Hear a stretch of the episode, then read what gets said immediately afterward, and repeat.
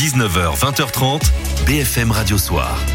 Zachary Legros. Un discours de politique générale dans le contexte particulier de la colère paysanne. Gabriel Attal a présenté sa feuille de route. Un choc d'offres pour le logement, le service national universel généralisé à la rentrée 2026, la loi sur l'aide active à mourir examinée avant l'été. Le détail dès le début de ce journal. Et sur l'agriculture, eh bien, il n'a pas convaincu les premiers concernés. Vous les entendrez.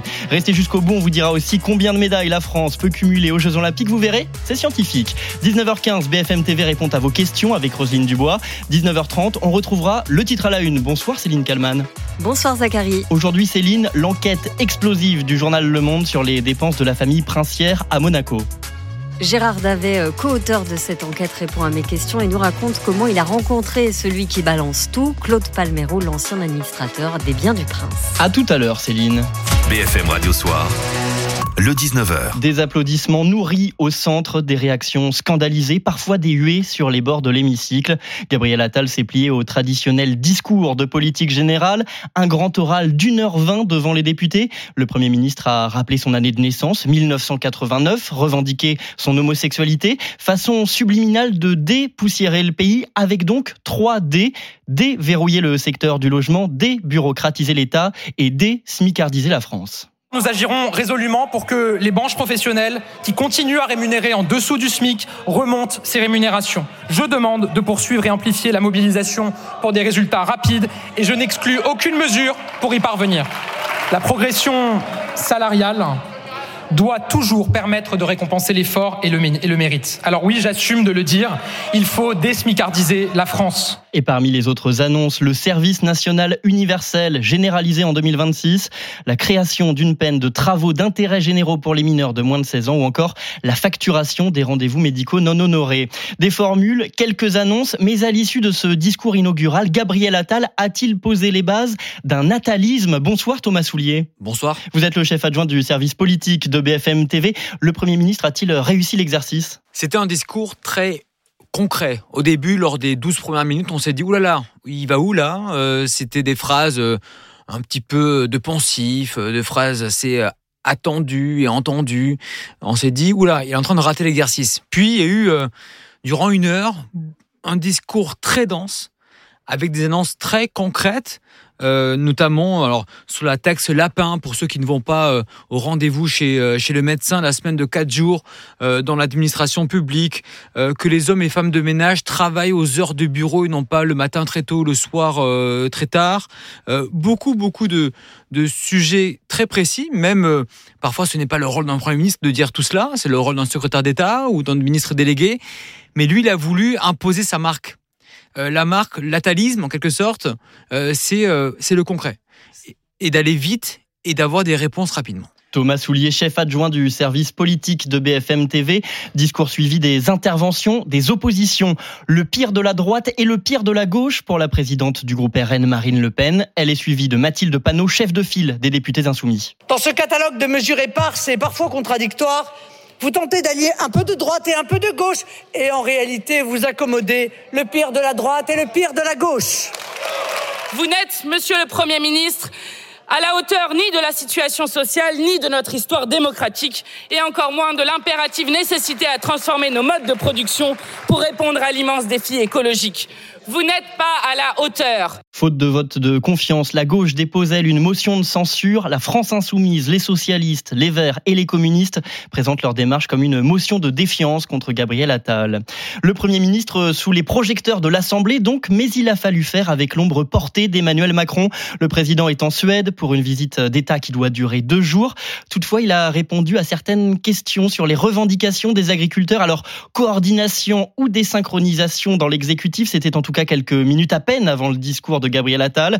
Le président a confirmé son opposition à l'accord commercial entre l'Union européenne et les pays du Mercosur, accord toujours en discussion. Emmanuel Macron en discutera jeudi à Bruxelles. Il doit rencontrer la présidente de la Commission européenne, Ursula von der Leyen. Des agriculteurs qui restent sur leur faim après ce discours de politique générale. Gabriel Attal défend une exception agricole française, mais dans les faits, trop peu, dénonce Michel Joux, les responsables de la FDSEA Rhône-Alpes au micro de Damien Charton. Très décevant. Je ne suis pas sûr que ça suffise pour lever le camp.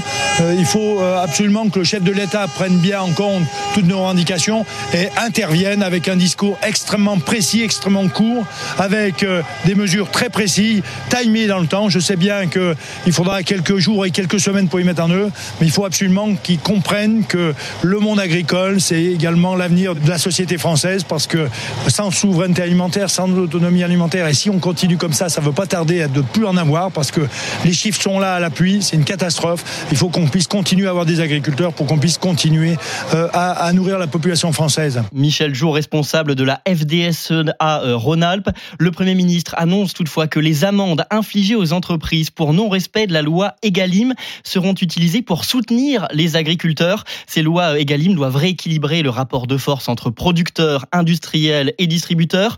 Or, en pratique, les agriculteurs dénoncent un non-respect des règles sur les négociations commerciales qui fixent les prix. Le gouvernement a promis un renforcement des contrôles. Ça, c'est pour la règle. Mais il y a aussi l'esprit de la loi. Or, il existe des façons de la contourner, Isabelle Golins. Elles sont au centre de la colère d'une partie des agriculteurs les lois Egalim. Euh, aujourd'hui, on vend à perte nos cultures. Je pense qu'il faut une refonte complète du système de vente. Le gouvernement l'a reconnu, les règles ne sont pas toujours respectées.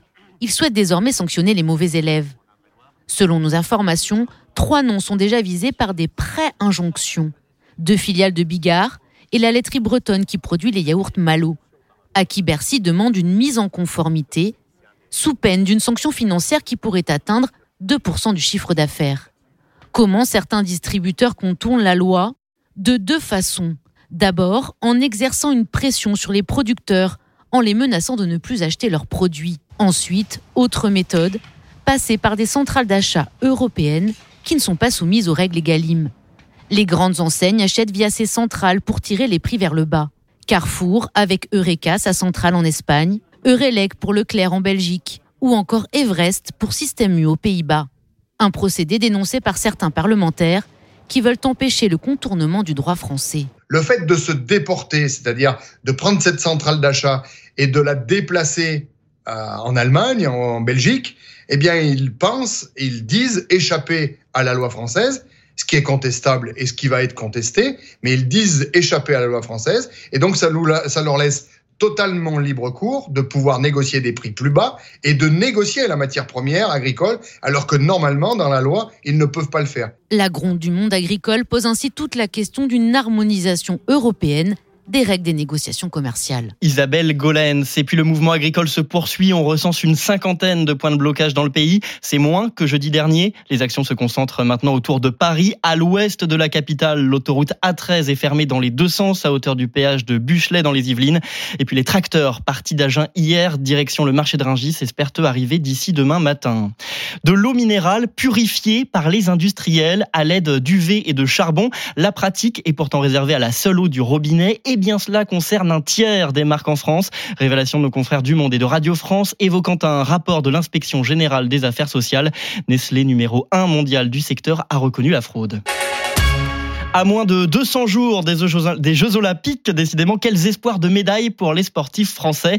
Eh bien, dans BFM Radio Soir, on s'essaye à un petit peu de divination. Emmanuel Macron avait fixé un objectif aux athlètes tricolores, le top 5 olympique. Bonsoir Yves Pulici. Bonsoir Zachary. Vous nous dites que cet objectif est un petit peu trop optimiste. En tout cas, selon un économiste, Vladimir Andreev, il utilise un modèle économétrique avec le nombre d'habitants du pays, son PIB, le régime politique, si l'on est pays hôte ou pas, le nombre d'athlètes engagés et le nombre de médailles au précédent jeu. Ces chiffres, passés à la machine, on apprend que l'équipe de France pourrait difficilement atteindre le top 5. L'économiste prévoit 47, 48 médailles, en tout cas pas plus de 60. Ça va dépendre aussi des performances japonaises et australiennes. On serait 5, 6 ou septième. Rappelez-vous déjà au Japon, on est monté 33 fois sur le podium et 10 fois sur la plus haute marche. À ce moment-là, le modèle d'Andreff avait détecté 95% des répartitions des médailles. Il s'était trompé pour 10 pays seulement sur 194. Et parmi ces 10 pays au pronostic erroné, la France. Le modèle prévoyait 46 médailles contre 33 réellement donc. Ouais, le chauvinisme en prend un coup. Yves Pulici, merci. Je rappelle votre podcast sur les Jeux Olympiques Paris 2024. Le grand défi, c'est tous les mardis et cette semaine?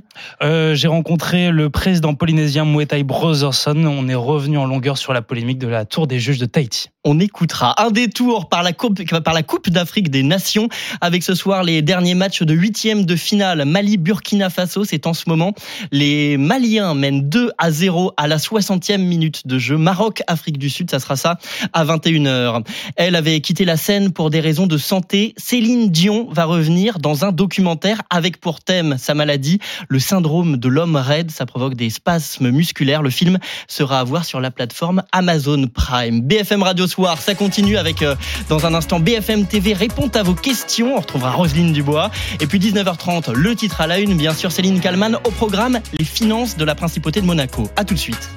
Zachary Legros, BFM Radio Soir, jusqu'à 20h30. On retrouve Roselyne Dubois, BFM TV, répond à vos questions. BFM TV répond à vos questions. D'abord, donc les agriculteurs, les blocages se poursuivent, surtout autour de Paris. Oui, hein, ils bloquent les autoroutes essentiellement. Ça fait dix jours que c'est comme ça. Ils ciblent aussi de plus en plus, vous allez voir, la grande distribution touchée, notamment autour du respect euh, des lois Egalim. On en a beaucoup parlé. Vous êtes nombreux à nous demander Combien de temps est-ce que ça va durer Alors, impossible de vous répondre évidemment, ça va dépendre de ce qu'annonce effectivement tout à l'heure le Premier ministre, les agriculteurs qui attendent aussi de voir ce que Emmanuel Macron lui peut obtenir au niveau de Bruxelles, ça ce sera plutôt jeudi. Pourquoi voit-on de plus en plus de bonnets jaunes Question de Romain. Ouais, quel œil hein. Effectivement, sur nos images, on voit chaque jour des agriculteurs qui portent un bonnet jaune. Ben, c'est un signe distinctif effectivement hein, qui rappelle les gilets jaunes et, et, les bonnets rouges aussi euh, bretons. Ils sont siglés, si vous regardez bien, d'un C et d'un R pour coordination rurale. C'est l'influence syndicat euh, agricole, notamment très présent dans le sud-ouest, le deuxième en nombre d'adhérents derrière la FNSEA, euh, qui est adepte notamment des, des, opérations coup de poing et qui a distribué euh, ces fameux bonnets. Il y en avait 4000, ils sont en rupture de stock. C'est devenu un peu un signe de ralliement pour, pour tous ceux qui se retrouvent sur les blocages. Les autoroutes vont-elles faire payer la facture? Nous faire payer Mais oui, parce que l'État, c'est nous. Hein. L'essentiel des barrages, effectivement, se concentre sur les autoroutes. La semaine dernière, vous souvenez-vous, il y avait des centaines de kilomètres qui étaient fermés. C'est évidemment autant de perdus pour les concessionnaires Vinci, Eiffage, Sanef. Le préjudice risque, parce que ça continue, hein, euh, de se chiffrer en millions d'euros. Écoutez, le patron de la Sanef ce matin sur RMC, il y a plusieurs problèmes. C'est un manque à gagner qui est important puisque c'est moins 30 à moins 40% de trafic en moins, donc euh, c'est à peu près proportionnel. On retrouve euh, d'énormes quantités de débris sur nos autoroutes. Hein. Je, vous cite un exemple. en Moselle, samedi, on a nettoyé 76 semi-remorques de déchets sur l'autoroute. C'est 150 000 euros de décharge euh, qui ont été bah, qu'on doit financer. Ces manifestations sont euh, protégées par des arrêtés préfectoraux, c'est-à-dire qu'on a eu l'ordre de la préfecture euh, de faire une fermeture administrative de l'autoroute de manière à ce que les agriculteurs puissent s'installer pour manifester. Voilà. Alors vont-ils demander une compensation? Bah, ils pourraient. Ça promet encore des négociations euh, animées avec l'État. En attendant, les tarifs vont augmenter. Hein, vous le savez, au 1er février pour la SANEF, ce sera 2,8% a annoncé ce patron, ce patron sur RMC. Sur la 13, ce sera un peu plus de 3% On reste sous l'inflation, avait promis le gouvernement. Roselyne, quel est le problème avec le bio? C'est une bonne question. Hein. On va la poser à Philippe Camburet. Bonjour, merci d'être en plateau avec nous, président de la Fédération nationale d'agriculture biologique. C'est vrai que sur le principe, tout le monde est pour manger bio de meilleure qualité, sauf qu'on n'achète pas bio. Ça vient d'où le problème? C'est l'inflation, on a fait des arbitrages et vous avez trinqué? C'est aussi l'inflation, mais c'est surtout parce qu'on a oublié ce que c'est que le bio aujourd'hui. Euh, l'agriculture biologique, c'est l'agriculture la plus contrôlée qui soit, c'est l'agriculture qui respecte déjà toutes les normes. Mmh. Et puis malheureusement, c'est l'agriculture qui est pas récompensée de tous ces efforts-là. On le voit aujourd'hui, euh, quand on respecte les normes, bah, on, on gagne pas mieux sa vie, on n'est pas spécialement mieux rémunéré. Donc c'est pour ça qu'aujourd'hui, euh, on en profite pour demander enfin à l'État euh, d'assumer d'assumer ses choix. Il a, il a choisi de, de développer le bio, c'est très bien, mais enfin, il faut mettre les moyens en face. Aujourd'hui, on a absolument besoin de, 240 millions d'euros. Euh, ça a été voté par les députés. Malheureusement, ça a été retoqué par le 49.3, donc on est reparti en arrière. Aujourd'hui, euh, moi j'attends des annonces, des annonces concrètes sur un vrai plan de développement de l'agriculture biologique. Et à ce moment-là, les produits bio vont devenir euh, beaucoup plus visibles.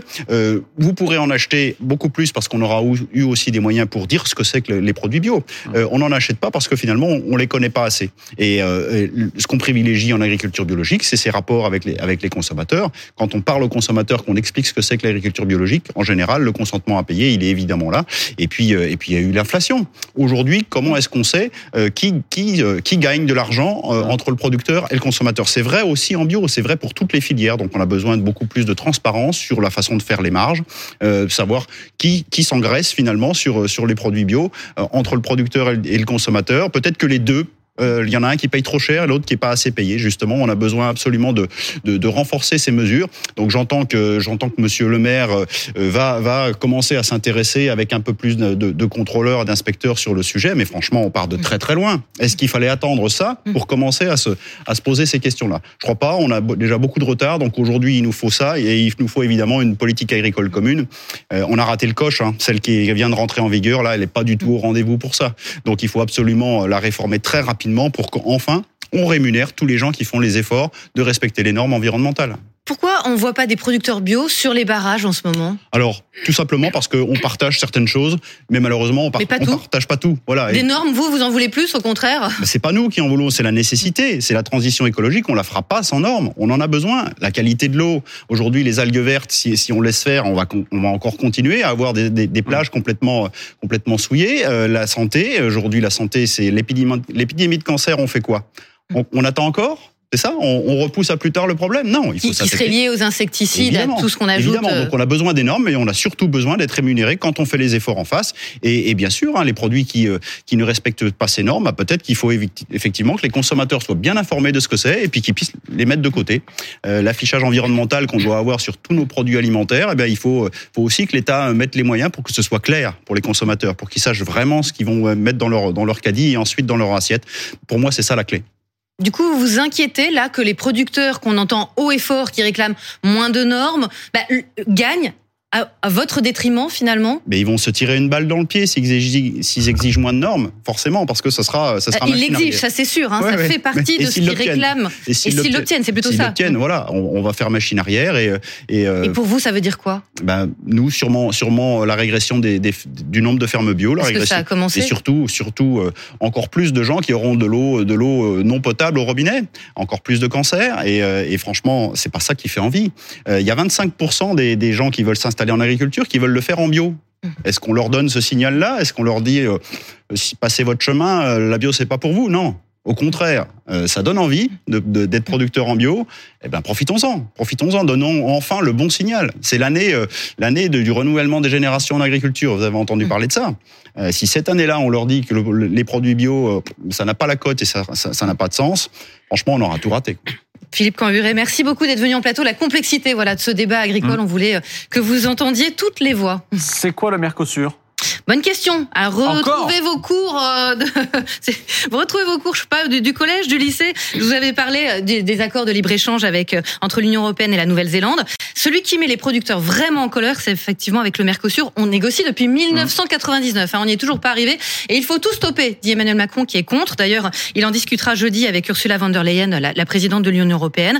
Alors pourquoi est-ce que ça inquiète? Autant On va voir ça avec vous, Fanny Fekscheider. D'abord, c'est quoi le Mercosur? Alors, Le Mercosur, on va regarder ce que ça veut dire. En fait, c'est une abréviation, une contraction de Mercado Común del Sur en espagnol ou Mercosul pour la version euh, portugaise. Ça veut dire en français marché commun du Sud. Alors pourquoi en espagnol, pourquoi en portugais? Eh bien parce que euh, en fait, cela concerne, c'est une alliance économique euh, créée en 1991 et qui regroupe plusieurs pays d'Amérique d'Amérique du Sud. Quatre pays en sont membres actuellement le Brésil, le Paraguay, l'Uruguay, l'Argentine. Le Venezuela en faisait partie, mais depuis 2017, elle a été euh, suspendue. Et puis sept autres pays euh, d'Amérique du Sud en sont euh, membres associés.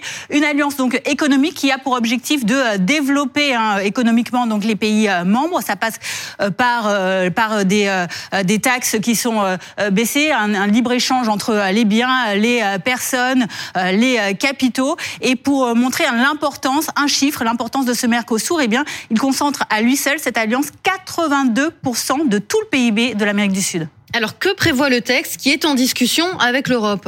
Eh bien, euh, pour euh, le moment, donc vous le disiez, c'est en discussion puisque euh, cette alliance, cet accord entre donc l'Europe et le Mercosur, il a pour objectif de créer une zone de libre échange qui deviendrait donc, si c'était le cas, la zone de libre échange la plus grande du monde, en passant notamment eh bien par des suppressions des droits de douane à hauteur de 90% des produits qui seraient échangés et en favorisant des certaines exportations d'Europe vers l'Amérique du Sud et vice-versa.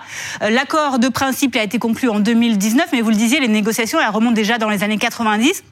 Et depuis, il n'y a eu aucun vote et encore moins de ratification. Alors ce que dénoncent les agriculteurs français aujourd'hui hein, concernant ce Mercosur et cette euh, alliance qu'ils ne veulent pas voir naître avec l'Europe, eh bien c'est notamment une concurrence déloyale selon eux, euh, puisque en effet les exploitations en Amérique du Sud sont beaucoup beaucoup plus grandes que celles euh, en France et que surtout elles appliquent des normes sanitaires et environnementales beaucoup moins contraignantes. Alors le président, vous l'avez dit, a refusé pour l'instant donc d'avancer sur cette Et ce, mot a été également euh, repris ces derniers jours par euh, le Premier ministre Gabriel Attal et par le ministre de l'Agriculture Marc Fesneau. Merci Fanny. Merci Fanny. Que vient faire Bill Gates dans cette affaire? Euh, En plus, je rajoute la Belgique et le Pays-Bas, où la mobilisation des agriculteurs se, mobilise, se, mobilise, également. Hein, ça a gagné ces, ces deux pays. Alors c'est Isa qui nous demande si des manifestants ont vraiment incendié une usine à viande synthétique de Bill Gates. C'est la rumeur Candice Mahout sur les réseaux sociaux. Déjà, usine, viande synthétique, les trois mots ensemble, ça fait bizarre. Oui, puis tu rajoutes Bill Gates là-dedans et hop là. Et là, c'est Camoulox. Complet Camoulox. Traduction. Alors, traduction. Bah, tout est parti. On va refaire l'historique un peu. Tout est parti d'un conte parodique euh, qui est habitué, on va dire, aux nouvelles sensationnalistes, hein, pour ne pas dire bidon. Mais bon, mmh. là, euh, j'élimine le suspense. Mais euh, avec donc ces images d'incendie, en effet, aux Pays-Bas, avec ce commentaire, les agriculteurs hollandais ont incendier l'usine à viande synthétique de Bill Gates. Alors c'est un message qui a été euh, vu plus de 230 000 fois depuis euh, samedi.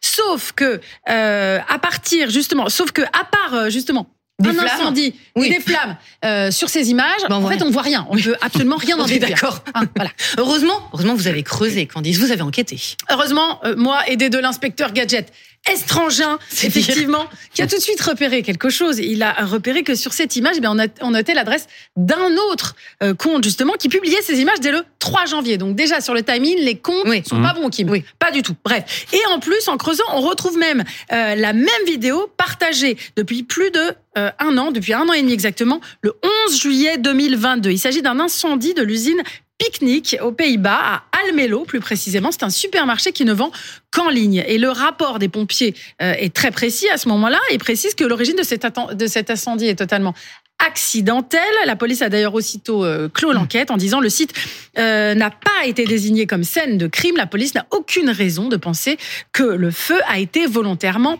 allumé. Merci beaucoup Google Trad, car ni moi ni Victor n'avons fait flamand LV2. Et alors cette usine, donc il n'y a ah pas de viande synthétique et elle n'est pas du tout à Bill Gates.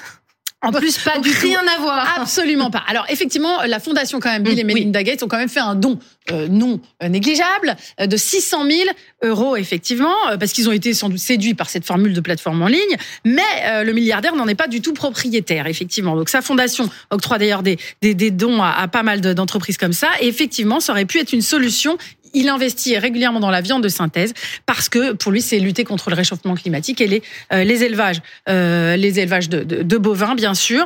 Euh, on sait, Bill Gates, c'est la cible idéale hein, de, de, ah bah, de, des complotistes hein, depuis le vaccin euh, qui nous qui nous injecte dans la 5G. Donc voilà. En gros, euh, là, eh bien, la preuve, c'est qu'aujourd'hui, il voudrait même contrôler notre alimentation et donc aux grand dames des agriculteurs, CQFD, la boucle est bouclée. Merci Candice. Comment on démonte une fake news? Merci Candice. Question sur un préavis de grève de 7 mois. Oui, c'est la CGT RATP qui a déposé un préavis de grève effectivement mmh. du 5 février au 9 septembre. Est-ce que c'est bien légal? Oui, tout à fait. Parfois on a déjà eu du 2 ans. Est-ce que ça veut dire qu'il y aura des grèves tous les jours? Non. C'est bien sûr pour mettre la pression, notamment pour obtenir de meilleures conditions de travail. Et puis ça vous aura pas échappé. Au milieu, il y a les JO. Donc Message bien reçu, dit Jean Castex, les négociations vont se faire. J'aime quand on parle d'immobilier et j'aime quand on a quand Marie-Cœur de Roy arrive sur ce plateau. En plus, quand elle a des bonnes nouvelles. Bon, bah, c'est pas pour aujourd'hui. Pourquoi Du coup, je repars. Je Pourquoi oui, la semaine dernière, vous avez bonnes nouvelles. Pourquoi est-ce si difficile, Marie, de trouver un appartement à louer demande Mathéo. C'est vrai que ça s'est effondré. On a plein de chiffres et franchement, ils sont pas jolis jolis. Hein. La FNIM, qui représente les agents immobiliers, nous a dit que sur 5 ans, le nombre d'offres de biens à la location en France, hein, à échelle France entière, a reculé de près de 60%, 59%. Pire, hier, on a eu Se Loger, le site de petites annonces, qui nous dit à Paris, c'est un recul de 50% sur un an, de plus de 70% sur trois ans. C'est dingue ce qui se passe effectivement, et ça fait plusieurs mois, voire plusieurs années que j'alerte sur le sujet. Et le fait est qu'on a de moins en moins d'offres à la location. Et donc, de fait, on a des loyers qui augmentent. Et ça, c'est un autre site d'annonce, en l'occurrence bien ici, qui récemment nous donnait ses datas sur 2023. Je vous donne quelques chiffres, ça fait toujours plaisir. Plus 10% pour les studios, les loyers des studios sur un an à Paris. Plus 7% à Nice, plus 3% à Lyon. Et le pire, c'est dans la périphérie de ces villes. Je vous donne juste un exemple autour de Lyon. Vénitieux, attention, plus 58% en 2023. Plus 58% les loyers des studios à Vénissieux en 2023. Comment on en est arrivé là? Pourquoi ça s'est effondré? Trois quarts d'annonces en moins à Paris. Mais je vais vous refaire l'histoire en fait. Le Hmm. problème, c'est que d'un côté, on a des locataires qui ne peuvent plus devenir propriétaires. Ouais. Donc, ils au partent crédit, pas. même si ça va un petit peu mieux depuis quelques semaines, je vous fais pas le Ah, vous étiez venu nous le dire, Mais ça. oui, mais quand même, le fait Ouais. est qu'effectivement, depuis un an et demi, bah, c'est plus compliqué de devenir propriétaire. Donc, qu'est-ce que je fais? Je reste locataire. Donc, il y a moins d'offres sur le marché. Mmh. Et puis, côté propriétaire bailleur, ceux qui achètent pour mettre à la location, on a de plus en plus d'obligations. On a Mmh. des charges plus élevées. On a la taxe foncière. Et puis, on a les fameuses obligations de rénovation Passoire énergétique. Voilà. Ah oui, bien sûr. Donc, parfois, quand ça me coûte trop cher, quand je suis propriétaire bailleur, je vends et j'arrête de louer. Et c'est sans parler de la concurrence déloyale d'Airbnb Co qui me Parce rapporte qu'aujourd'hui, c'est beaucoup plus rentable de mettre sur Airbnb. Mais justement, il y a une loi qui a été votée contre ça hier à Et l'Assemblée. alléluia, hein. Est-ce que ça va changer la donne? Ben, est-ce que ça va changer la donne? Et c'est déjà Un petit bien. peu. C'est-à-dire, c'est c'est déjà un premier pas. Mais effectivement, on a deux, trois points clés. Le premier, déjà, je vous parlais euh, du DPE et des obligations de rénovation des passoires. Enfin, les biens en location saisonnière Oui. seront soumis aux mêmes obligations. Concernés aussi. Sauf si vous louez votre résidence principale. Je parle à ceux qui louent correctement sur Airbnb. Euh, voilà. Euh, L'autre mesure la plus importante, j'ai envie de dire, c'est la fiscalité. Comme je vous le disais, il y avait un avantage énorme euh, pour les propriétaires qui louent sur Airbnb. Ils avaient des ristournes qui allaient de 50 à 71 On va passer à 30 ce qui est d'ores et déjà le cas pour la location nue longue durée, ce qui nous manque aujourd'hui en France. C'est pas énorme ce qui est en train de se passer, mais face à la crise du logement dans laquelle on est en plein dedans, c'est le premier geste à l'égard des locataires dont je fais partie. Je tiens à le dire. Merci Roselyne Dubois. On vous retrouve tous les jours sur BFM TV, dans le live de Maxime Switek et dans le Déj Info avec Ashley Chevalier. À suivre dans BFM Radio Soir. La météo, les infos et bien sûr le titre à la une. Ce soir, Céline Kalman nous emmène dans les contes de la principauté de Monaco. BFM Radio Soir. L'essentiel de l'info. Gabriel Attal s'est plié au traditionnel discours de politique générale 1h20 devant les députés cet après-midi avec trois mots d'ordre déverrouiller le secteur du logement, débureaucratiser l'État et désmicardiser la France. Parmi les annonces, le, le service national universel généralisé en 2026, la création d'une peine de travaux d'intérêt généraux pour les mineurs de moins de 16 ans ou encore la facturation des rendez-vous médicaux qui ne seraient pas honorés. Le mouvement des agriculteurs se poursuit, on recense une cinquantaine de points de blocage dans le pays. C'est moins que jeudi dernier. Les actions se concentrent maintenant autour de Paris. À l'ouest de la capitale, l'autoroute A13 est fermée dans les deux sens à hauteur du péage de Buchelet dans les Yvelines. Les tracteurs partis d'Agen hier direction le marché de Ringis espèrent eux arriver d'ici demain matin. De l'eau minérale purifiée par les industriels à l'aide d'UV et de charbon. La pratique est pourtant réservée à la seule eau du robinet. Et bien cela concerne un tiers des marques en France. Révélation de nos confrères du Monde et de Radio France évoquant un rapport de l'inspection générale des affaires Nestlé, numéro 1 mondial du secteur, a reconnu la fraude. Elle avait quitté la scène pour des raisons de santé. Céline Dion va revenir dans un documentaire avec pour thème sa maladie, le syndrome de l'homme raide qui provoque des spasmes musculaires. Le film sera à voir sur la plateforme Amazon Prime. BFM Radio Soir. Et vous en avez maintenant l'habitude, on retrouve le titre à la une avec Céline Kalman. Au programme ce soir, l'enquête explosive du journal Le Monde sur les dépenses de la famille princière de Monaco. Le titre à la une. Bonjour, je suis Céline Kalman et aujourd'hui dans le titre à la une, je vais vous parler d'un rocher qui fascine le monde entier. Monaco, petit territoire de seulement 2 km. L'ancien comptable du prince Albert, viré il y a quelques mois, a décidé de sortir de son silence. Attention, révélation fracassante.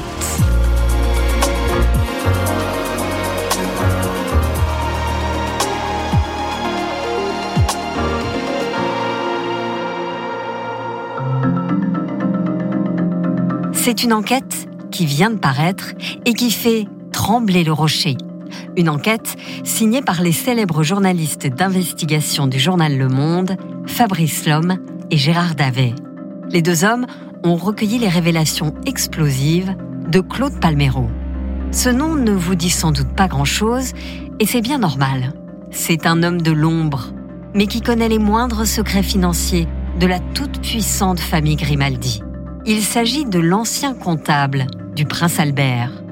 Accusé d'avoir détourné des fonds princiers, il a été remercié après 20 ans de bons et loyaux services, comme on dit. Au journal Le Monde, il affirme n'avoir jamais pris un centime. Je ne suis ni un corrompu ni un voleur. Toutes choses invraisemblables dont la famille princière, pour qui je me suis dévoué deux décennies durant, m'accuse injustement aujourd'hui.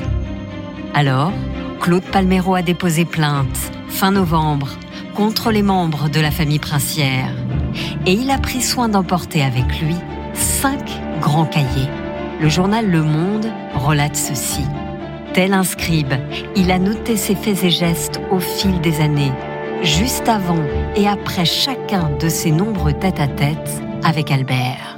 La tempête au-dessus du ciel de Monaco éclate.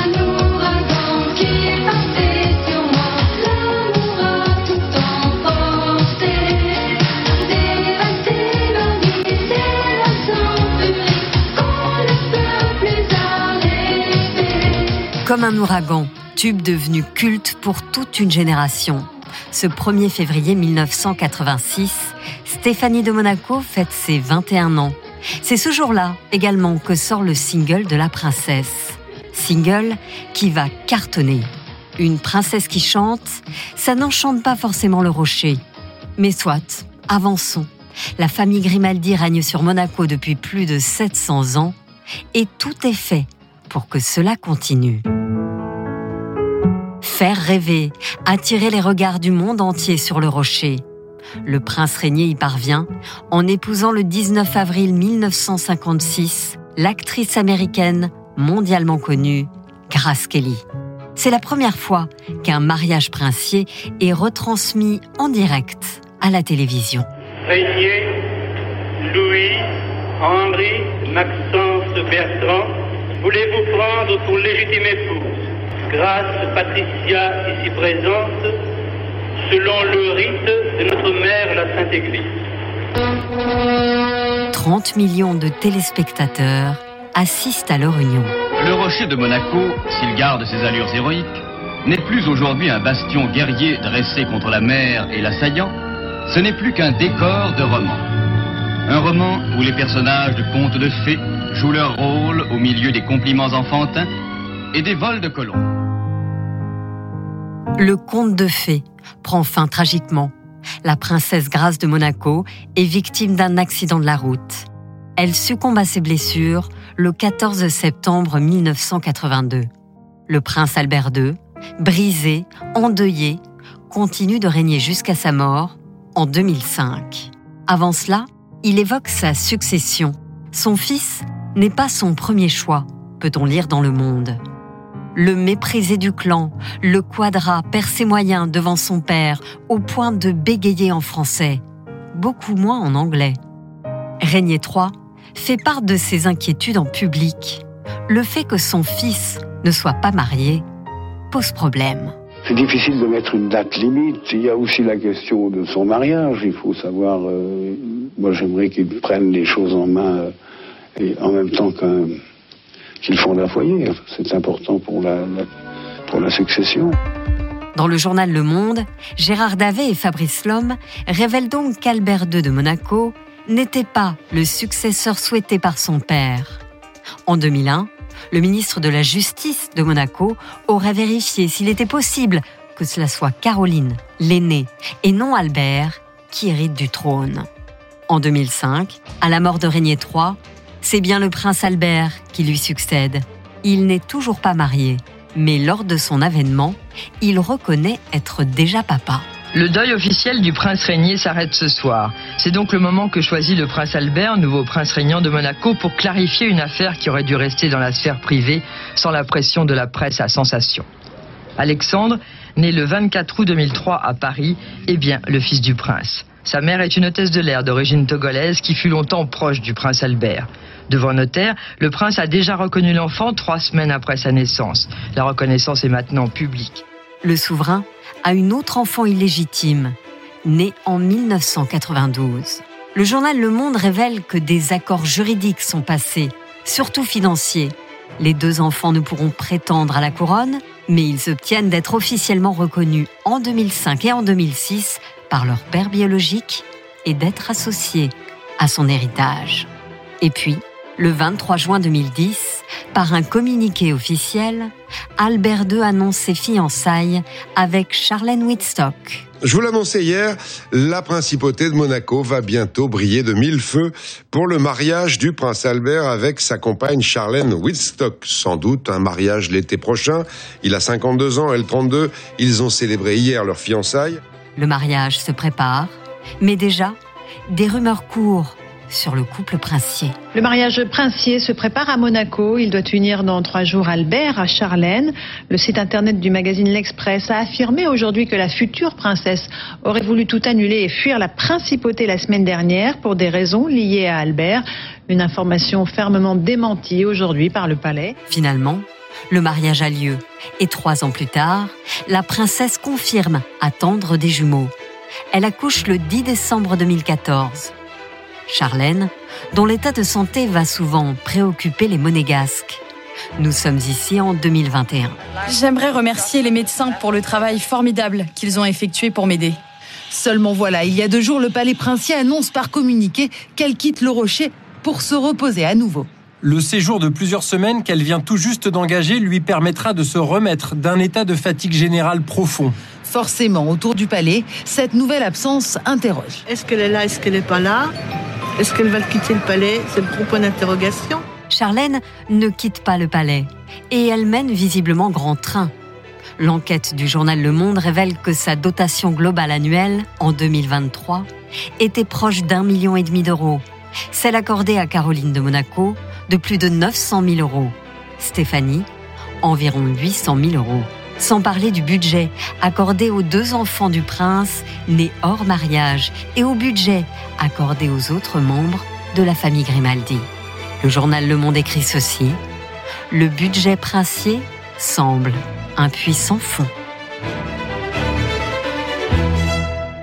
Bonjour Gérard Davet. Bonjour. Vous êtes journaliste d'investigation au Monde. Vous avez co-signé avec Fabrice Lhomme l'enquête Monaco plongée dans les secrets financiers de la famille princière. C'est un dossier euh, passionnant en quatre parties que l'on peut retrouver euh, sur le site euh, du Monde. Vous faites des révélations fracassantes dans votre enquête autour de la face cachée donc de la principauté. D'abord, j'ai une question. Combien de temps ça vous a pris de récolter toutes ces révélations dont on parlera juste après? Parce qu'on sait que Monaco, bah, c'est plus qu'opaque. Alors cela fait exactement deux ans avec Fabrice Lhomme que l'on travaille sur Monaco parce qu'on s'est longuement penché d'abord sur les problèmes liés au marché immobilier local avec les disputes et les embrouilles euh, judiciaires qui ont lieu entre le Palais Princier et euh, un promoteur local qui s'appelle euh, Patrice Pastor, qui est un milliardaire. Et en s'intéressant à cette histoire, on s'est rendu compte qu'il y avait un homme au milieu de tout ça qui s'appelait Claude Palmero, qui était le numéro 2 du palais, en quelque sorte le bras droit du prince, et qui était vraiment l'intermédiaire obligé dans toute transaction sur place. Et on a appris en juin 2023 que M. Palmero avait été viré du palais et on s'est dit qu'il y avait éventuellement quelque chose à aller gratter, à aller comprendre de ce côté-là. Claude Palmero, c'est le, c'est le personnage central de votre enquête. Il est viré euh, manu militari, hein, c'est ce que vous racontez, et vous l'avez rencontré. Qu'est-ce qui vous a raconté? Bien, on l'a rencontré longuement à plusieurs reprises et on l'a enregistré à chaque fois. Et ensuite, on a fait en sorte de récupérer beaucoup de documents qui avaient trait à, à son activité. Qu'est-ce qu'il nous a raconté? Il nous a raconté que depuis 22 ans, il était au palais, qu'il gérait à la fois les biens et les avoirs de la famille princière, toute la famille princière, mais également qu'il était devenu l'intermédiaire obligé dans toutes les opérations importantes ayant trait à la principauté immobilière et autres. Et en fait, quand il a été viré, il est reparti de son bureau au palais avec cinq cahiers, cinq cahiers secrets dans lesquels, en bon comptable, il expliquait toutes ses opérations depuis 22 ans. On s'est dit qu'il y avait là matière à raconter vraiment l'envers du décor dans la principauté. Et vous avez pu consulter ces cinq cahiers? Nous avons pu avoir accès à ces cinq cahiers euh, secrets. Euh, lui ne souhaite pas qu'ils soient rendus publics. Nous, on savait qu'ils étaient passés entre les mains de nombreuses personnes, puisque lorsqu'il a été viré du palais, il y a eu des procédures judiciaires à son encontre lancées par le prince, et ces cahiers ont été saisis et euh, ils lui ont été ensuite rendus. On s'est dit qu'il y avait matière à trouver des sources pour obtenir l'accès à ces cahiers. Pendant 20 ans, il a travaillé pour la famille princière. Euh, il connaît tous les secrets de la famille. Est-ce qu'on connaît les raisons exactes de son licenciement? Il a été licencié pour des faits présumés allégués par la famille princière, qui sont des faits de corruption et de détournement de fonds.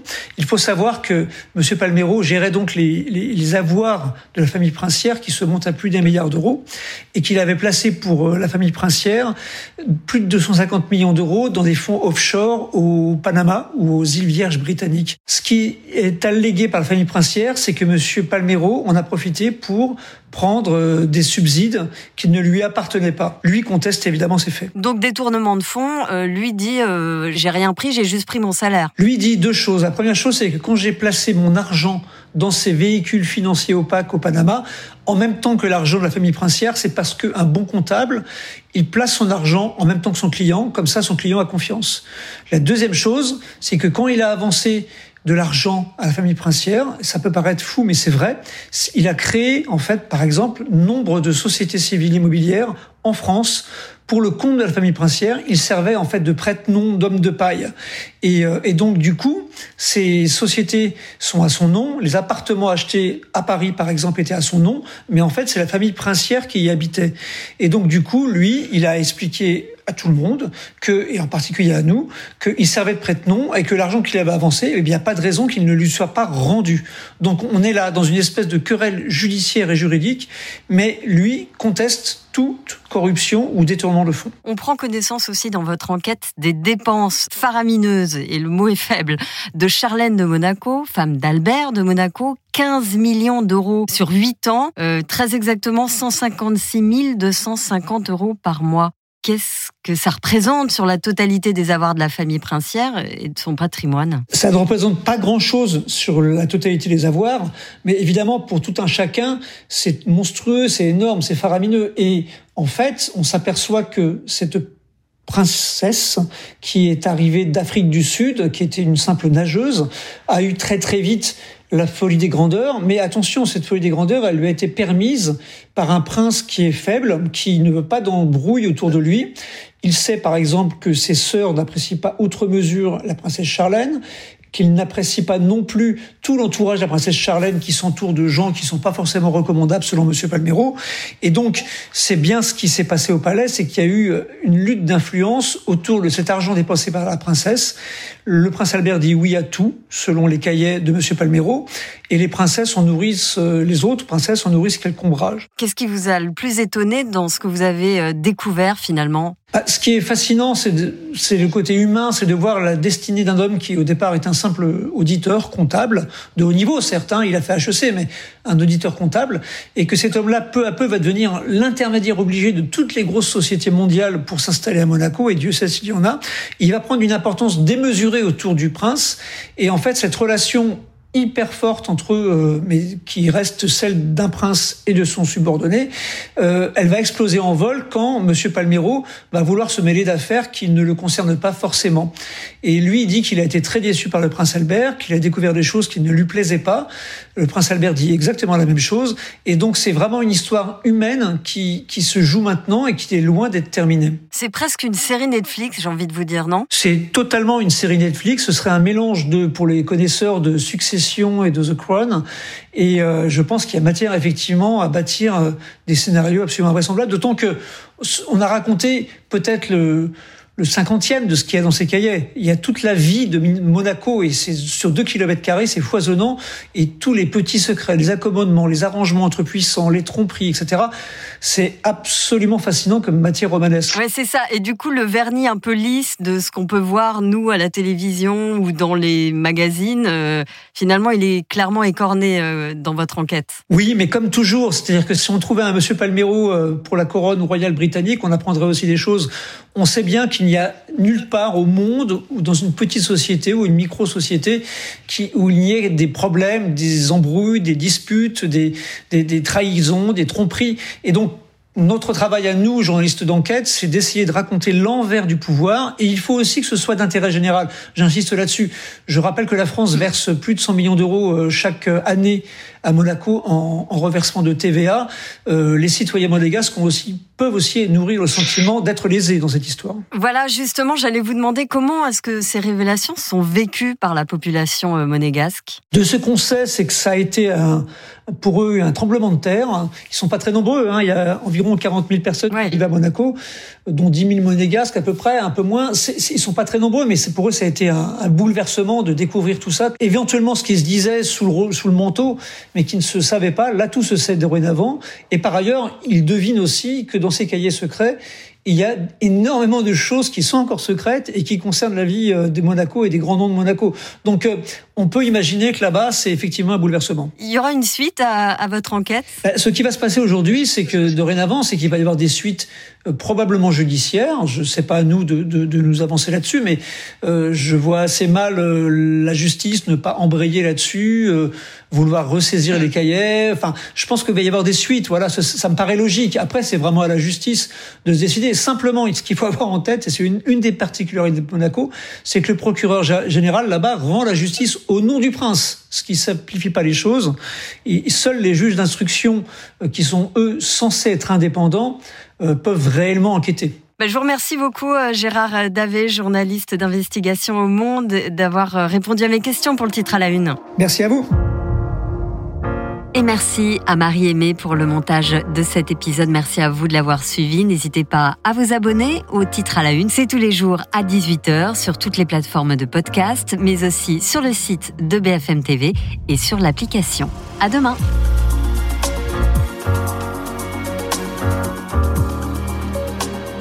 Céline Kalman, merci et à demain. Il est maintenant l'heure du duel. Gabriel Attal prononçait aujourd'hui son discours de politique générale sur fond de crise des agriculteurs. Alors a-t-il répondu aux attentes du monde paysan Pour en débattre, Patrick Legras, agriculteur, membre de la coordination rurale?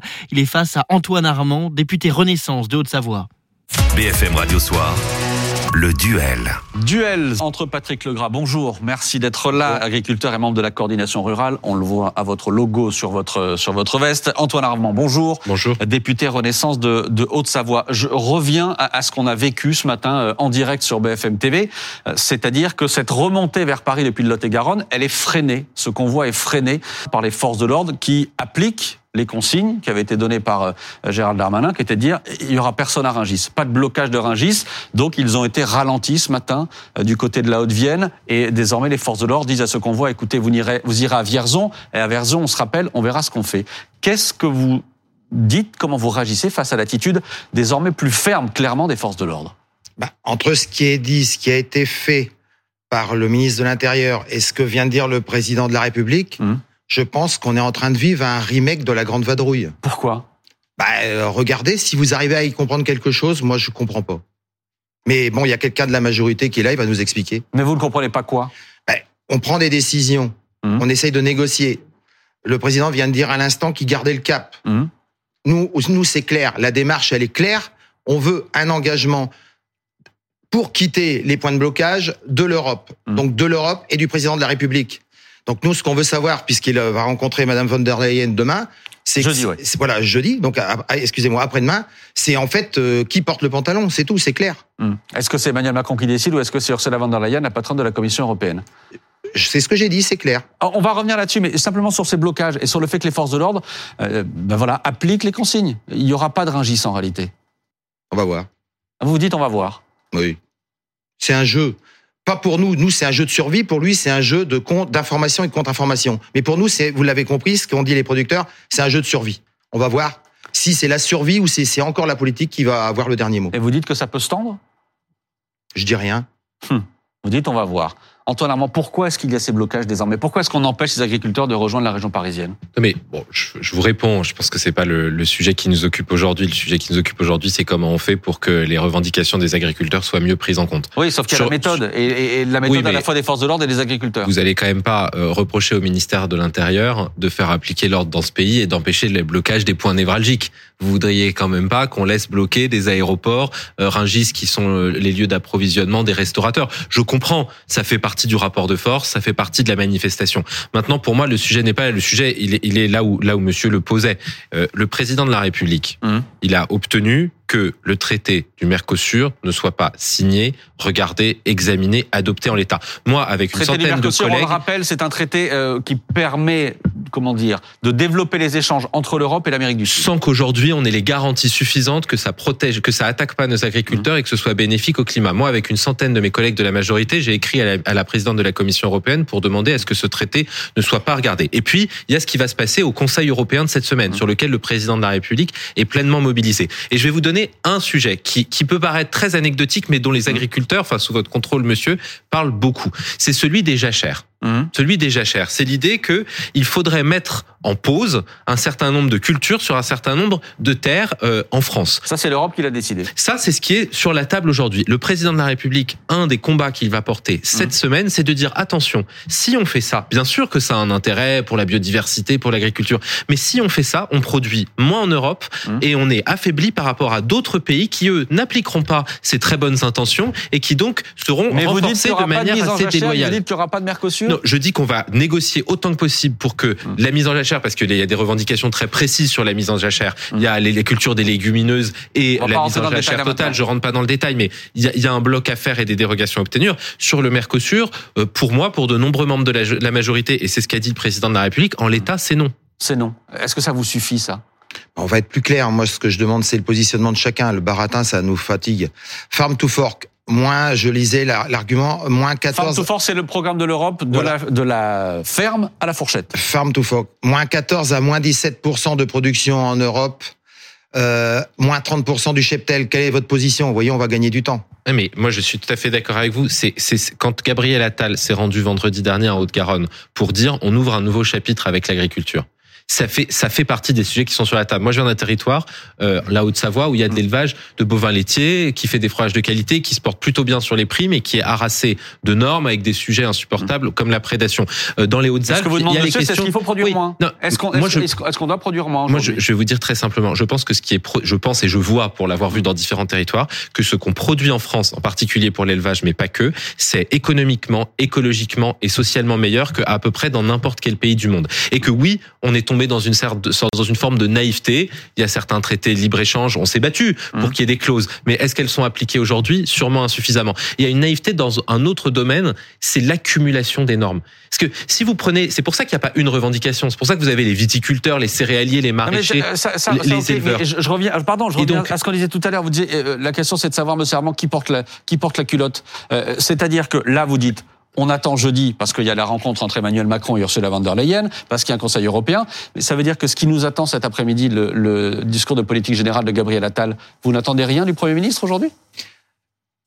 Je vous dis, moi, je pose des questions, c'est 10 secondes. J'ai une réponse, elle dire 10 minutes. Mmh. C'est simple de dire à titre personnel, Farm to Fork, moins 14%, moins 15% de production, non, que... moins 30% de, de, de, de production bovine. C'est simple de dire, oui, je suis d'accord et oui, on revoit. Non, je suis pas d'accord. Non, je revois pas. C'est simple. Mais monsieur, et c'est ce baratin depuis des non, mois mais... et là plus d'une semaine qu'on nous mène en bateau.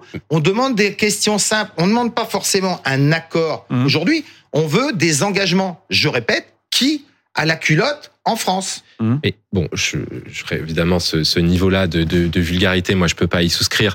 Euh, je vais essayer de revenir attendez, au fond attendez, du sujet. Attendez, la vulgarité. Non. Quand Monsieur Darmanin non. prend l'engagement de ne pas freiner les gens et que la nuit on en profite, vous savez, euh, je suis peut-être pas terrible, mais on, on, nous on va monter en gamme. On sait monter en gamme, aussi bien en qualité de produit. Je dirais, Monsieur Darmanin, oui. il, il, il, il prend la parole, il dit quelque chose.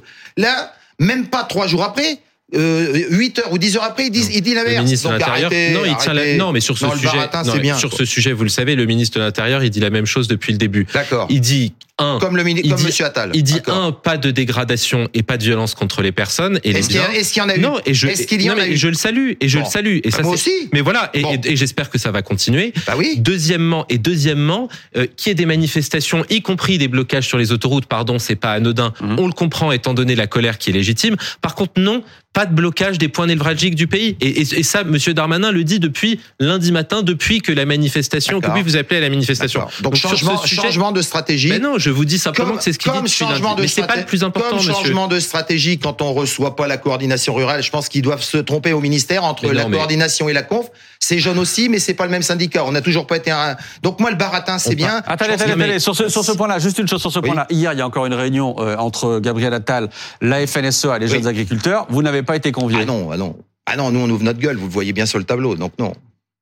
Pourquoi Parce qu'est-ce qu'ils ne sont pas invités, la Confédération D'abord, le gouvernement discute avec tout le monde par des canaux formels, Mmh. informels, mais avec aussi des gens qui font des propositions extrêmement concrètes. Mmh. Et nous, on a besoin, si vous voulez, moi, ce, ce que je constate quand je discute avec les éleveurs, avec Mmh. les agriculteurs chez moi, c'est qu'il y a une telle accumulation de normes, de problématiques, de prix, et aussi de, de, de questions européennes et de libre-échange, que ou bien on dit rien ne va, et on est en colère, et ça on l'entend, et on s'arrête là, ou bien on fait euh, 50, 100 propositions concrètes. Et je reviens sur votre exemple parce que vous avez raison, il faut parler de concret.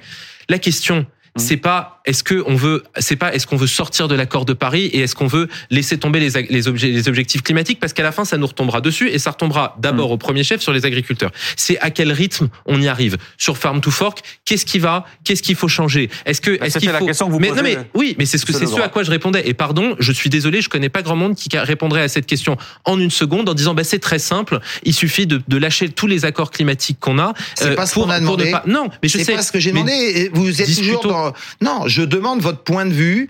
Mais je si vous vous, le dis, moi, trouvez je convenable. pour, mais pas Si du vous- tout. Ben, vous êtes venu ici pour débattre. Ou Oui. alors sans ça, faut pas venir. Mais non, mais moi je vous dis, je suis pour qu'on augmente la production, enfin qu'on augmente le cheptel et qu'on augmente la production d'élevage en Mais France. C'est même pas d'augmenter, c'est de, c'est de ne pas de limiter. maintenir. Non, mais ça dépend des- ça dépend des non, filières. On ne demande pas d'augmenter, mais, mais de ça maintenir. dépend, ça dépend des filières et vous avez raison, on est en train de perdre en autosuffisance depuis des années avec des filières comme les volailles ou le porc qui sont encore plus sensibles que d'autres. Donc ça, il n'y a pas de sujet. La question, et c'est ça qu'au fond, c'est c'est ça l'accord de fond, c'est comment on y arrive.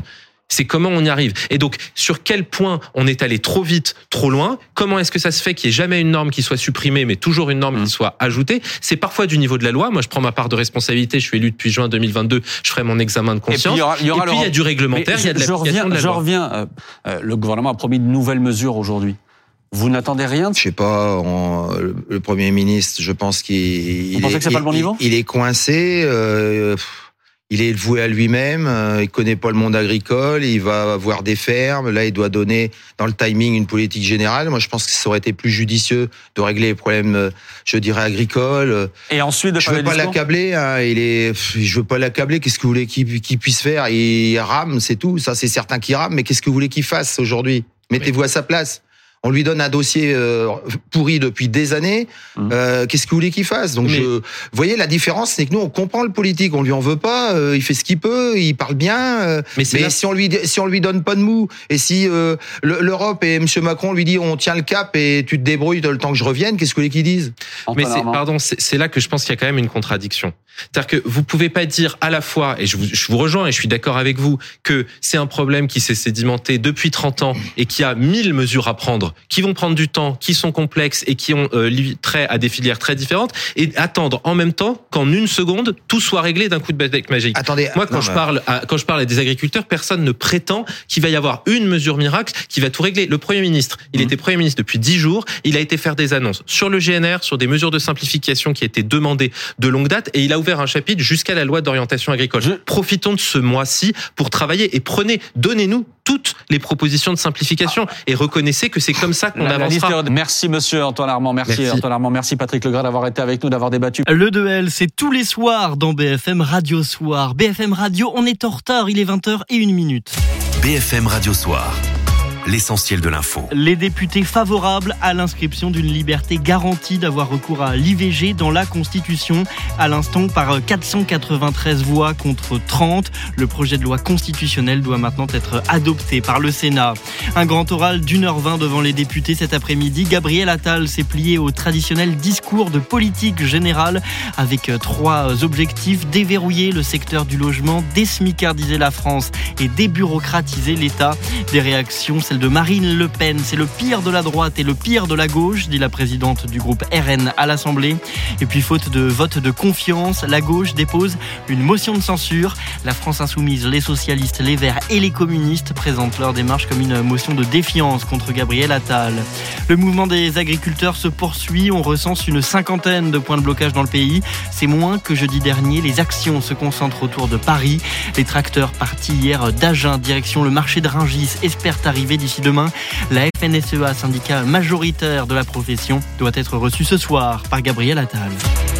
BFM Radio Soir, le podcast du soir. Bonjour à tous et bienvenue au Washington Briefing. Je suis Benoît Ballet, correspondant de BFM TV aux États-Unis. Aujourd'hui, on va avec Thierry Arnaud, éditorialiste politique à BFM TV et ancien correspondant aux États-Unis, se pencher sur un sujet, peut-être même le sujet qui sera décisif dans le duel entre démocrates et républicains cette année, le droit des Américaines à avorter.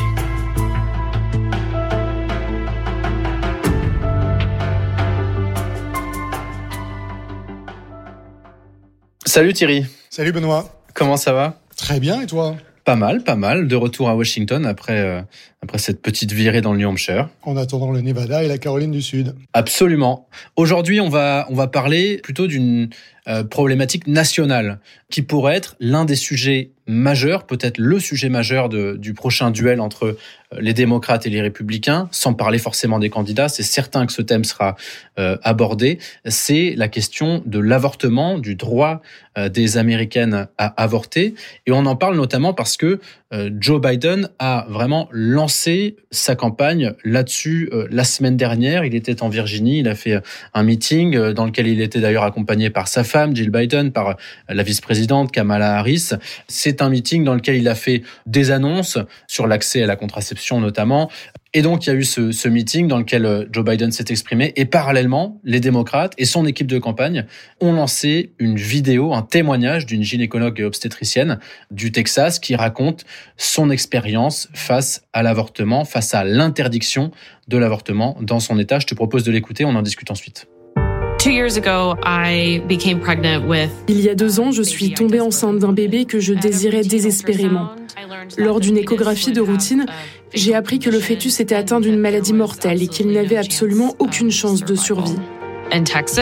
Sauf qu'au Texas, vous êtes obligé de mener cette grossesse à bien, à cause de Donald Trump qui a annulé l'arrêt Roe v. Wade. Le choix m'a été complètement retiré. Je devais poursuivre ma grossesse, mettant ma vie en danger. C'est le pire cauchemar de toute femme. C'était absolument insupportable. Nous avons besoin de dirigeants qui protègent nos droits et ne les suppriment pas. Donc évidemment, c'est une vidéo promotionnelle. Hein. la suite du message, c'est qu'il faut donc voter pour Joe Biden et certainement pas voter pour Donald Trump. Mais il y a bien ce témoignage qui est mis en avant d'une femme qui n'a pas réussi à avorter. Et donc on comprend que c'est à la suite d'une décision de justice qui a annulé euh, un arrêt qui était très important dans l'histoire des États-Unis qui s'appelle Roe v. Wade. Roe v. Wade, annulé par la Cour suprême euh, le 24 juin dernier. On vient de euh, marquer les 51 ans de cet arrêt historique qui, effectivement, a ouvert le droit à l'avortement aux femmes américaines au titre du 14e amendement de la Constitution des États-Unis qui protège la vie privée et donc par extension la vie privée des femmes. Et en annulant cette décision, la justice américaine, en quelque sorte, elle a dit que l'avortement n'était plus légal aux États-Unis et que ce serait aux États de décider à leur niveau de si l'avortement serait légal ou pas. Cette décision, elle était pour partie attendue à partir du moment où la Cour suprême devenait une cour à majorité conservatrice, notamment à la suite des, trois nominations sous, euh, sous Donald Trump, mais elle a quand même fait l'effet d'un coup de tonnerre. Et comme tu le disais au début de notre conversation, euh, elle va faire de cette question de l'avortement un des sujets majeurs de cette campagne présidentielle. Et bien entendu, la raison pour laquelle on voit un Joe Biden aussi actif sur ce terrain, c'est d'abord bien sûr parce que ça correspond à ses convictions et, et euh, aux convictions du, du Parti euh, démocrate, mais c'est aussi parce qu'il sent que euh, politiquement, c'est l'un des sujets euh, sur lesquels euh, ouais. les Américains sont prêts à le suivre, en tout cas une grande partie d'entre eux. Et, et finalement, ça devient un sujet complexe pour les républicains et pour Donald Trump, là où ils s'attendaient à ce que euh, l'arrêt annulé euh, Roe v. Wade euh, soit un triomphe politique pour eux et euh, une raison de plus euh, de rallier l'Amérique conservatrice à Donald Trump, ils se rendent compte qu'en réalité, c'est beaucoup plus compliqué que ça dans la société américaine d'aujourd'hui. Mmh, mmh. Oui, parce que il y a des exemples très précis de cela, notamment en novembre dernier, euh, il y a eu des élections locales. J'étais tout juste arrivé aux États-Unis, dans l'Ohio, dans le Kentucky, euh, et ce sont des, États plutôt conservateurs, mais malgré tout, dans ces États, euh, la question des restrictions de l'avortement était présente dans ces scrutins locaux, et on s'est aperçu que même si la majorité des, des personnes interrogées étaient républicaines, elles ont voté en faveur du droit à l'avortement. Elles ont voté contre davantage de, restrictions dans le prolongement de l'annulation de, de Roe v. Wade. Oui, et, et c'est très intéressant parce qu'on a vraiment l'impression, euh, Benoît, que ces élections du 7 novembre, elles ont été un vrai détonateur politique pour les démocrates comme pour les républicains. Euh, tu le disais, dans le Kentucky, qui est bien sûr un État très conservateur, le gouverneur démocrate a été réélu face à un républicain qui réclamait des restrictions très fortes sur, sur l'avortement. Dans l'Ohio, on a voté à, à, plus de 56% en faveur de, l'inscription du droit à l'avortement dans la constitution de, euh, de l'État. Et puis en Virginie, les républicains euh, voulaient faire adopter une loi interdisant tout avortement après 15 semaines de, euh, de grossesse. Eh bien, les républicains, ils ont perdu la majorité des deux chambres, notamment pour cette raison. Et ça, ça a été vraiment une prise de conscience très forte pour les deux partis parce que, comme je te le disais, au fond, la clé, c'est que euh, la société américaine, c'est pas euh, celle qu'on peut imaginer euh, mmh. lorsqu'on parle de ce sujet de l'avortement. Plus d'une femme sur quatre aux États-Unis a subi une interruption volontaire de grossesse et plus de 60% de celles qui se sont fait avorter étaient déjà des mères de famille. Euh, et, et, donc ça, c'est un profil euh, qui explique le fait que euh, cette question soit beaucoup plus complexe euh, que la caricature qu'ont voulu en faire les, les, conservateurs américains. Voilà, il ne s'agit pas du tout de dire que toutes les femmes républicaines vont être d'accord avec le parti républicain sur les questions de l'avortement et la même chose côté démocrate. En fait, c'est vraiment une question transpartisane. Exactement. mais ce qui est fascinant, c'est que Donald Trump, ancien président républicain, aujourd'hui ultra favori euh, de la nomination euh, dans le cadre de, l'investiture républicaine dans les dans les primaires, hein, qui sont donc, on, on l'a déjà dit dans de nombreux épisodes, mais l'étape euh, indispensable avant de pouvoir affronter euh, Joe Biden. Donald Trump, interrogé sur Fox News, une chaîne de télévision extrêmement conservatrice, s'est encore très récemment félicité ouvertement d'avoir fait annuler euh, Roe v. Wade. Je te propose qu'on écoute euh, Donald Trump. Cela faisait 54 ans qu'ils essayaient de faire annuler Roe v. Wade. Et je l'ai fait. Et je suis fier de l'avoir fait. Nous avons réalisé quelque chose qui tenait du miracle. Lorsque je suis monté sur scène aujourd'hui, un homme en coulisses, qui travaille probablement pour Fox, un bon gars, m'a dit « Monsieur, j'aimerais vous remercier. » J'ai dit « Pourquoi ?» Il m'a dit « Vous avez sauvé 2 millions de vies au cours des trois dernières années. » Et je lui ai dit « Merci beaucoup. Je savais exactement ce qu'il voulait dire. » Cela étant, Donald Trump, sur ce sujet-là, il fait un peu du « en même temps euh, », si tu me permets de dire les ouais. choses comme ça, parce que...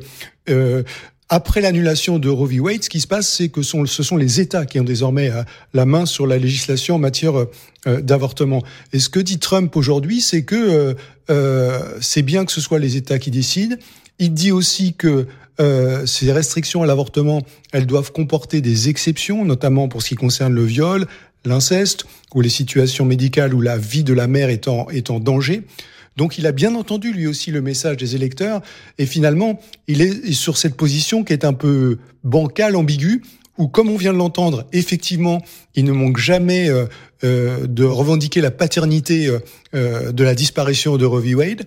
Mais de l'autre côté, il sait bien qu'il ne peut pas avoir une position ultra conservatrice et ultra dure sur l'interdiction de l'avortement parce que ça serait coûteux pour lui politiquement. Donc il lui faut rassurer euh, les pontes de son parti, le côté euh, très euh, politique politicienne, sans pour autant c'est comme ça que je le comprends, hein, braquer les femmes du, du, pays, les femmes républicaines, mais aussi les femmes qui sont ni républicaines ni démocrates, qui pourraient être tentées de voter pour lui quand on sera véritablement lancé dans la campagne, et puis surtout le, le, le, jour du le jour du 5 novembre. Et je laisse à tous ceux qui nous écoutent le soin de mesurer euh, ce que ce genre de, de propos euh, euh, un peu alambiqués peut contenir d'hypocrisie, parce que l'hypocrisie, elle est fondamentale dans cette prise de position.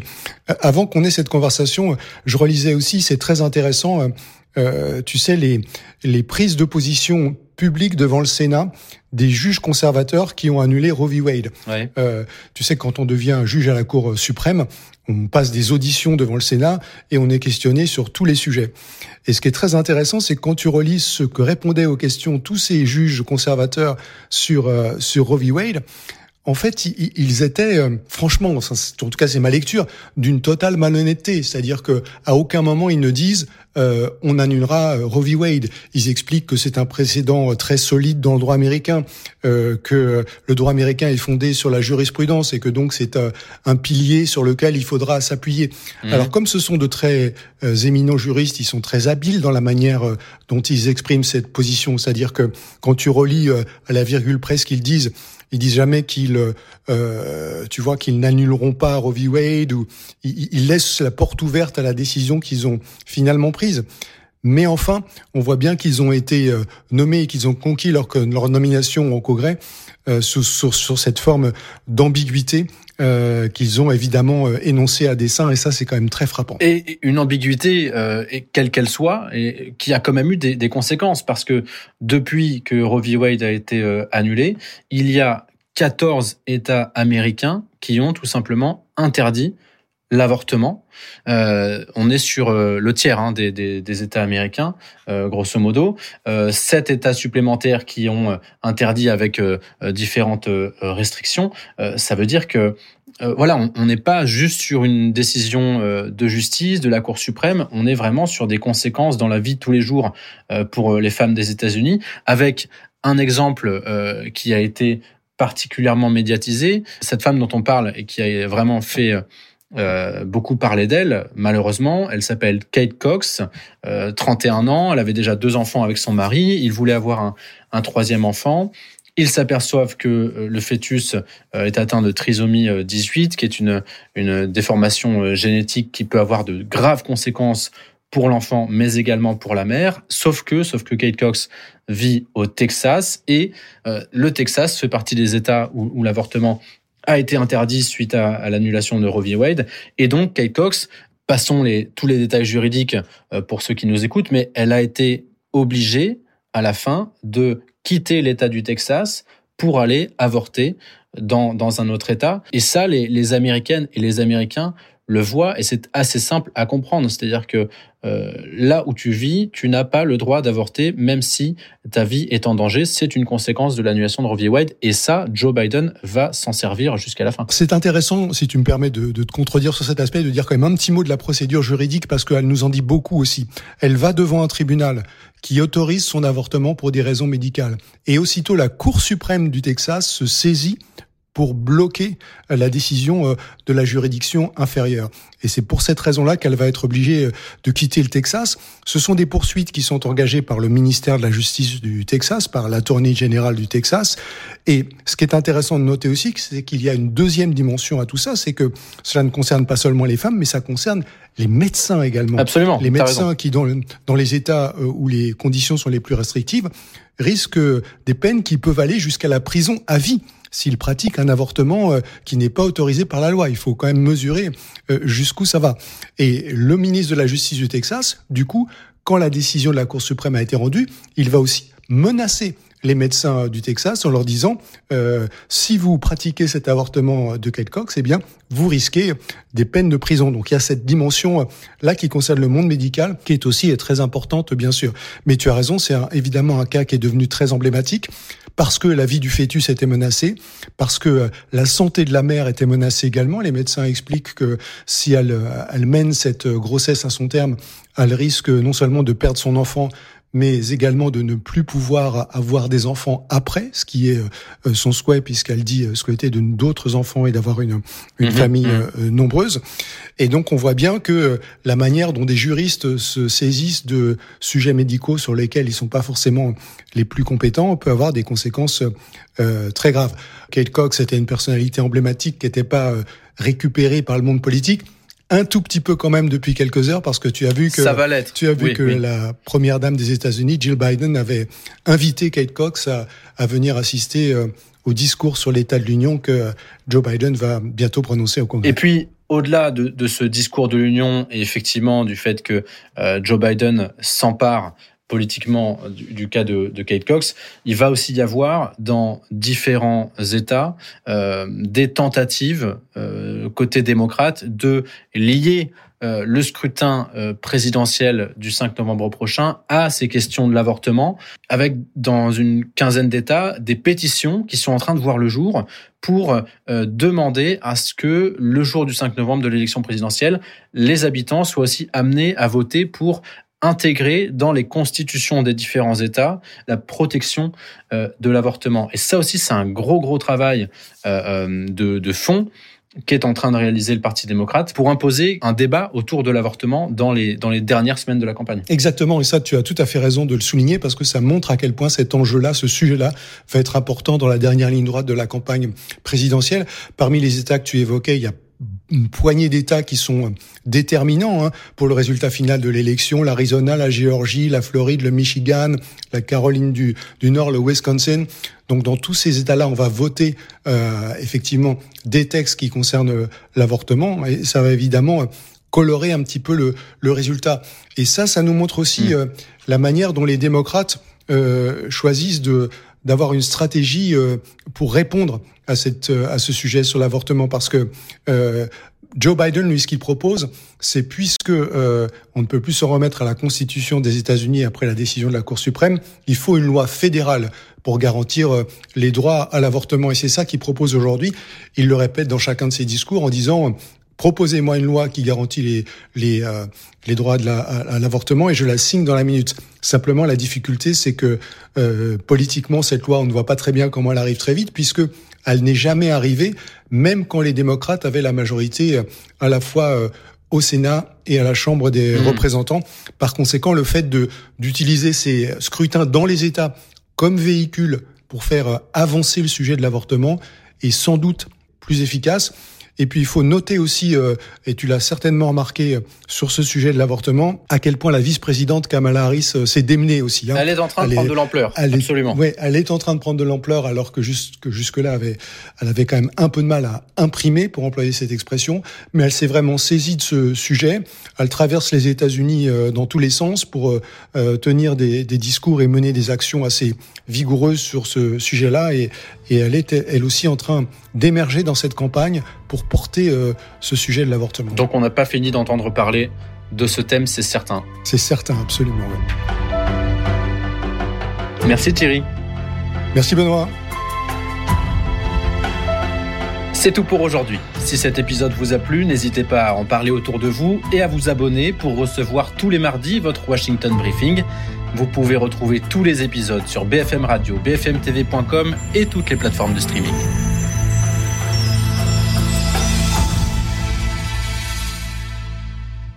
Benoît Ballet, Thierry Arnaud, merci. C'était le podcast du soir Washington Briefing. Demain, on parlera santé avec Margot de Frouville et Alain Ducardonnet.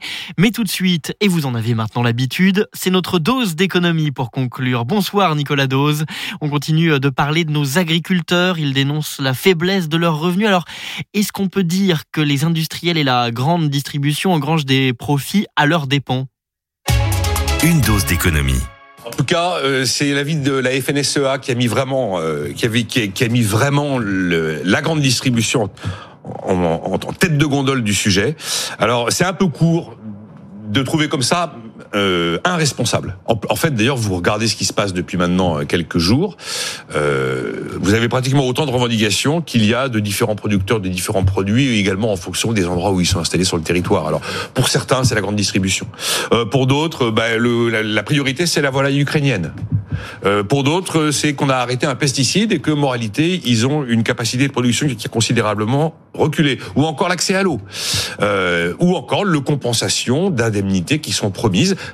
Par exemple, euh, après la chronique ce matin sur, BFM TV, il y a un agriculteur de d'Eure-et-Loire qui m'écrit Rick et qui me dit mon problème c'est pas la grande distribution.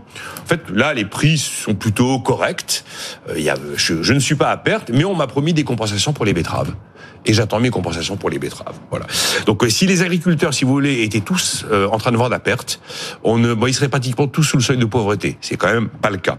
Alors il existe évidemment des abus. Il existe des moments où la loi n'est pas respectée. Dans ces cas-là, il faut des sanctions. C'est ce qu'a dit Gabriel Attal vendredi. Il a clairement dit qu'il y aurait des sanctions très lourdes dans les cas où la loi Egalim n'est pas respectée. Il a dit à l'époque qu'il avait ciblé trois grandes entreprises, euh, notamment deux coopératives laitières et puis euh, Bigard qui était cité. Euh, D'ailleurs, pas de la grande distribution. Il faut, il faut pas céder à la facilité de vouloir toujours considérer que euh, c'est forcément le gros qui va matraquer le petit, et que c'est comme ça que ça se passe. Après, celui qui engraisse vraiment euh, à la fois les industriels et la grande distribution, c'est le consommateur. C'est quand même lui. Euh, en bout de chaîne. Bon, en fait, le sujet, c'est euh, d'identifier les dérives quand il y en a. Hum et puis de simplement faire appliquer la loi, ce que vous dites. Exactement. Alors on a une loi un peu particulière qui n'a pas d'équivalent en Europe, les lois Egalim 1 et 2, qui ont posé un principe, le prix des matières premières agricoles non négociables. Ça veut dire que euh, il y a un mode de fonctionnement. Évidemment, c'est toujours un peu complexe quand on parle d'une loi, mais vous avez d'abord une interprofession qui va devoir déterminer le prix des matières premières. Et une fois, alors c'est pas, c'est par culture bien sûr, et par production. Et une fois que ce prix est, est déterminé lors des négociations annuelles, les distributeurs et les industriels ne peuvent pas remettre en cause ce prix des matières premières agricoles. Sauf qu'on est encore en train de se demander quelle est la meilleure méthodologie pour établir euh, ce prix euh, de matières premières agricoles. Et actuellement, vous avez à peu près trois options qui se tirent la bourre pour savoir laquelle est la meilleure. Et puis, il y a une nouveauté aussi. Il y a pas mal de centrales d'achat qui ont pris une dimension européenne. Et il y a des contentieux actuellement qui sont en cours pour savoir si, eh bien, en fait, les centrales d'achat n'ont pas pris une dimension européenne de manière à négocier au niveau européen et du coup, en négociant au niveau européen, ne plus avoir la contrainte de respecter la loi française parce qu'on est européen. Et donc, il y a des contentieux parce que certains vont jusqu'à imaginer, si vous voulez, que euh, bah, on a créé des centrales d'achat européennes dans l'objectif justement de pouvoir se soustraire au droit français. Alors ce matin, il y avait Dominique Schelcher de Système U qui était sur BFM TV avec Apolline de Malherbe. Alors lui, il a affirmé qu'il n'avait pas de négociation en dehors de France expressément pour avoir la possibilité de déroger au droit français et que ces négociations se faisaient sur le sol de France principalement à Rungis, a-t-il expliqué. Après, il a fait cinq propositions. Il a dit qu'il fallait plus de contrôle auprès de la grande distribution, il y en a déjà beaucoup, a-t-il raconté. Il a dit qu'il fallait atteindre vraiment le degré de transparence des Galim qui était prévu en matière sur la part des matières premières agricoles contenues dans les produits. Alors là, c'est assez technique, mais visiblement, en tout cas, le compte n'y est pas, même si la loi a prévu d'aller vers ce degré de transparence. Il plaide la clause d'indexation. Vous avez euh, un prix négocié pour un an, mais s'il y a un événement qui fait qu'il y a des très fortes volatilités, on en tient compte dans la fixation du prix final, même en cours d'année, sans attendre la nouvelle négociation. Il propose de sortir d'un système de négociation, justement, qui est limité à deux mois et demi dans l'année, pour un système de négociation tout au long de l'année, comme c'est le cas dans la plupart des pays. Et puis, il veut multiplier les contrats tripartites, où cette fois-ci, on met autour de la table les industriels, oui. les distributeurs, les agriculteurs. Parce que ce qui se passe aujourd'hui, c'est que vous avez l'industriel va négocier le prix des matières premières agricoles avec l'agriculteur, et ensuite l'industriel va négocier le prix du produit avec la grande distribution. Eh bien, lui, il propose des contrats tripartites et à faire. Enfin, il appelle aussi à accélérer des, des travaux parlementaires qui sont en cours pour tirer les premiers enseignements, le premier bilan de ces lois Egalim voilà, faire respecter la loi, en fait, hein, tout Absolument. simplement. Bon, pour pouvoir vivre de son travail, de mon travail, de leur travail, ce sont euh, les revendications qu'on entend dans la bouche de beaucoup d'agriculteurs et d'agricultrices euh, au micro euh, de nombreux médias. Est-ce que euh, c'est une mm, revendication tout à fait exacte? C'est totalement le sujet. C'est totalement le sujet et c'est indiscutable. Mais je crois que ce n'est pas un problème de prix. Je crois davantage que c'est un problème de coût En fait, les, les, les éléments constitutifs de cette crise agricole, ce sont les fameuses normes, la folie normative, appelons-la comme ça. Ensuite, c'est la maladie française de la surtransposition et essentiellement l'histoire des coûts de production qui sont plus élevés chez nous qu'ailleurs, même plus élevés que chez, que, que chez nos voisins.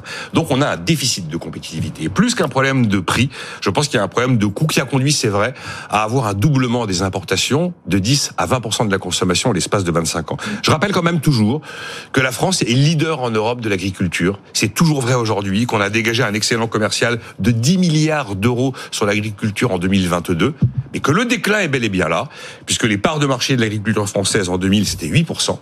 Et euh, un chiffre du Haut Commissariat au Plan en 2021 a calculé qu'on était tombé à 4,7%. Donc on a quand même presque perdu la moitié des parts de marché. Mais on reste leader en Europe. Nicolas Dose, merci. BFM Radio Soir, ça revient demain dès 19h pour l'heure. Sur BFM Radio, vous retrouvez Alice Darfeuille et son 90 minutes. Très bonne soirée. BFM Radio Soir, Zachary Legros.